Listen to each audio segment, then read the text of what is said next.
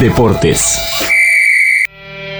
Hoy vamos a hablar de un deporte extremo que está casi siempre a nuestro alrededor y en cierta medida muchos lo hemos practicado de chicos. ¿De, qué hablo? Hablo del deporte que más hermanos tiene, el skate.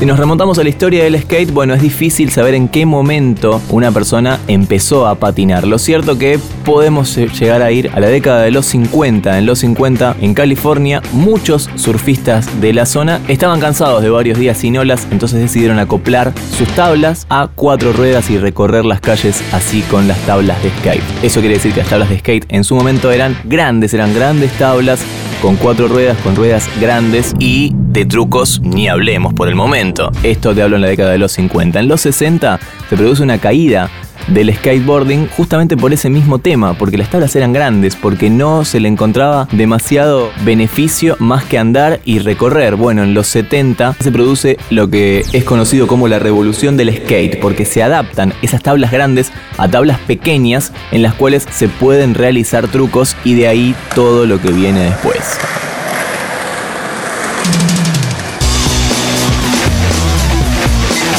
El skateboarding tiene dos maneras de realizarse. Una es el street, es decir, el freestyle, el skateboarding libre en el cual puedes realizar trucos, andar en la calle. Y la otra ya es en rampa. La otra es un poco diferente y es un toque más peligrosa tal vez porque los trucos son en una rampa cerrada o abierta, eso es exactamente lo mismo, de madera o de cemento, pero mucho más arriesgado que hacerlo en la calle.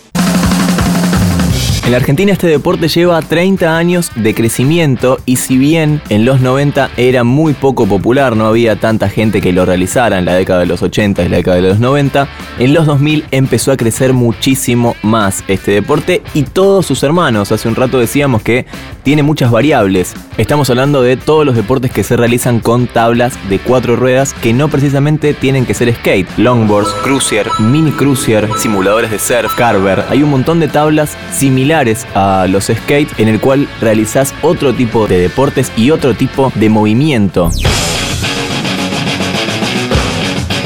Hay que destacar también que a finales de los 90 se produjo la primera celebración de los X Games. Este hecho supuso un gran empujón mediático para el skateboard y por supuesto adaptó figuras y nos puso figuras y referentes como por ejemplo Tony Hawk.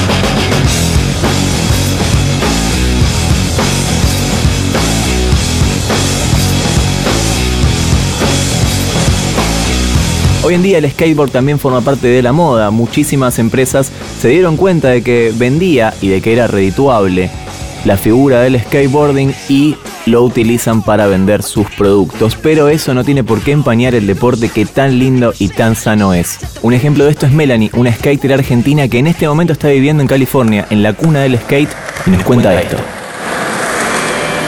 Se puede decir que vivo el sueño de muchos skaters. Si bien no vivo del skate, tengo la posibilidad de vivir en la cuna del skate. El skate para mí además de un deporte extremo y una hermosa actividad física, es una filosofía y un estilo de vida. Lo primero que el skate te enseña es a caerte y a levantarte. Y que para lograr algo tenés que esforzar. El placer de bajar un truco es mucho más grande cuando antes de lograrlo te caíste mil veces. El esquí también es arte y una forma de expresión. No tiene reglas, ni edad, ni sexo, ni color. Cualquiera puede practicarlo a su nivel, capacidad y gusto. Hay técnicas y cosas básicas que es bueno e importante aprender, pero el skate en su mayoría es una forma de libre expresión, aunque también es una disciplina que, requiere de mucha constancia. A mí personalmente el skate me hace feliz, me conecta con quien soy, me ayuda a destrabar trabas mentales y me enseña y me hace sentir libre. No hay nada más lindo que sentir el viento y el sol en la cara, el skate en los pies, disfrutando una tarde con amigos. Gracias al skate pude superar muchas trabas personales, por eso gracias skateboarding por enseñarme a disfrutar la vida y gracias por darme este espacio para compartir la pasión que siento por este deporte.